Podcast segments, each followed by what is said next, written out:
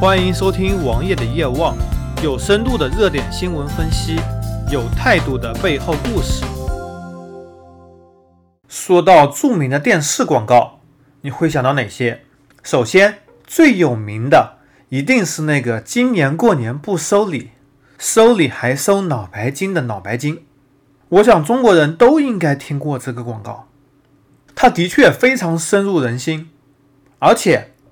持续轰炸了那么多年，在各种电视台持续轰炸，从而造就了他那非常深刻的印象。除此之外，还有什么广告让你记忆犹新呢？之前在微博上，天下足球发了一条微博：如何证明你是十几年的天下足球观众？用户评价分别是：飞科剃须刀、三环曲面工艺、全身水洗。但是如果你不是天下足球的观众，你可能并不知道这则广告，而一直以来，除了脑白金以外，非常深入人心的广告有：喂，小丽啊，步步高无声电话，哪里不会点哪里，妈妈再也不用担心我的学习。步步高点读机，充电五分钟，通话两小时。OPPO 手机，能打电话的手表，小天才电话手表，步步高手表，柔光双色，照亮你的美。步步高 X 九手机。前后两千万，拍照更清晰。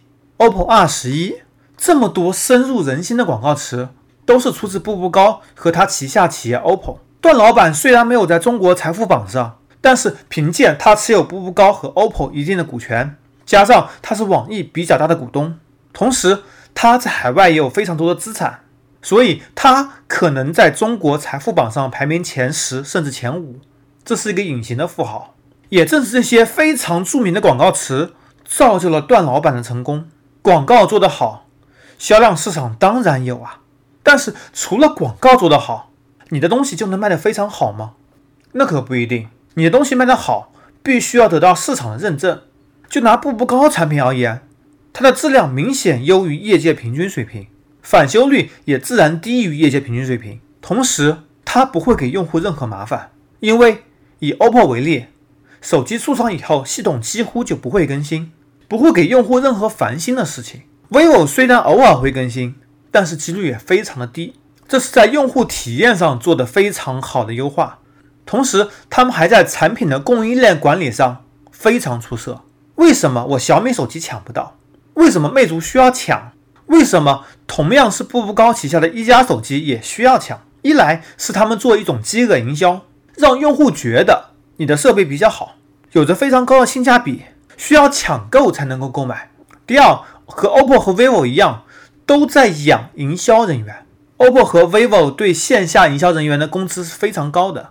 同时，小米、魅族也把所谓的黄牛作为他们的营销对象，也是一种营销伙伴。第三点则是最为关键的，你以为雷军现在手机还想这么饥饿营销吗？尤其是对于有利润手机产品而言。他也想多卖一些钱，想多赚一些钱。同时，如果你的市场占有率更大，摊薄下来研发成本会更低，也有更深厚的用户基础，这个边际效应是绝对递增的。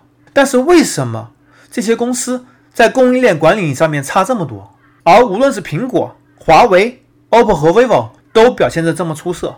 其实华为供应链管理也就一般，真正出色的还是苹果、OPPO 和 vivo。苹果自然管理的非常好。因为它的设备卖得非常昂贵，同时能产生非常大的订单，没有一家公司愿意失去苹果订单。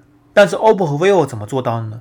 首先，他们的订单数量巨大，和苹果一样，这当然是一个非常好的先天优势。但是在他们发展初期，他们是如何做的呢？主要原因是他们的付款信用良好，货到了马上就能结款。而无论是小米、魅族，都要在到货以后一定时间。把产品卖的差不多了，才能收回成本，从而结款。一旦遇到滞销情况的产生，甚至款都付不出来。乐视就是一个非常好的例子。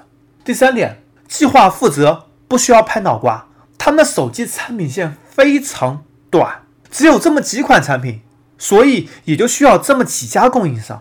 扁平化非常有利于管理。再然后，他们不偷供应商技术。像小米经常把供应商技术拿来包装成自己的技术，自己的黑科技。的确，你比其他手机是有优势的，但是这根本就不是你的技术，而且你会偷取供应商技术，OPPO 和 vivo 完全不会，因为他们根本就不需要技术。接着，他们没有乱砍价，而小米压价能力非常强，那么供应商利润很低，他们凭什么给你真正的做好东西？真正好的供应链管理，同时成就了 OPPO 和 vivo 的成功。对于任何企业而言，遵守信用，给别人留以活路，这是非常好的一点。在下期节目中，我们就会说到某些公司是如何不给合作伙伴更好的利润空间的。搜索同名微信公众号，关注我。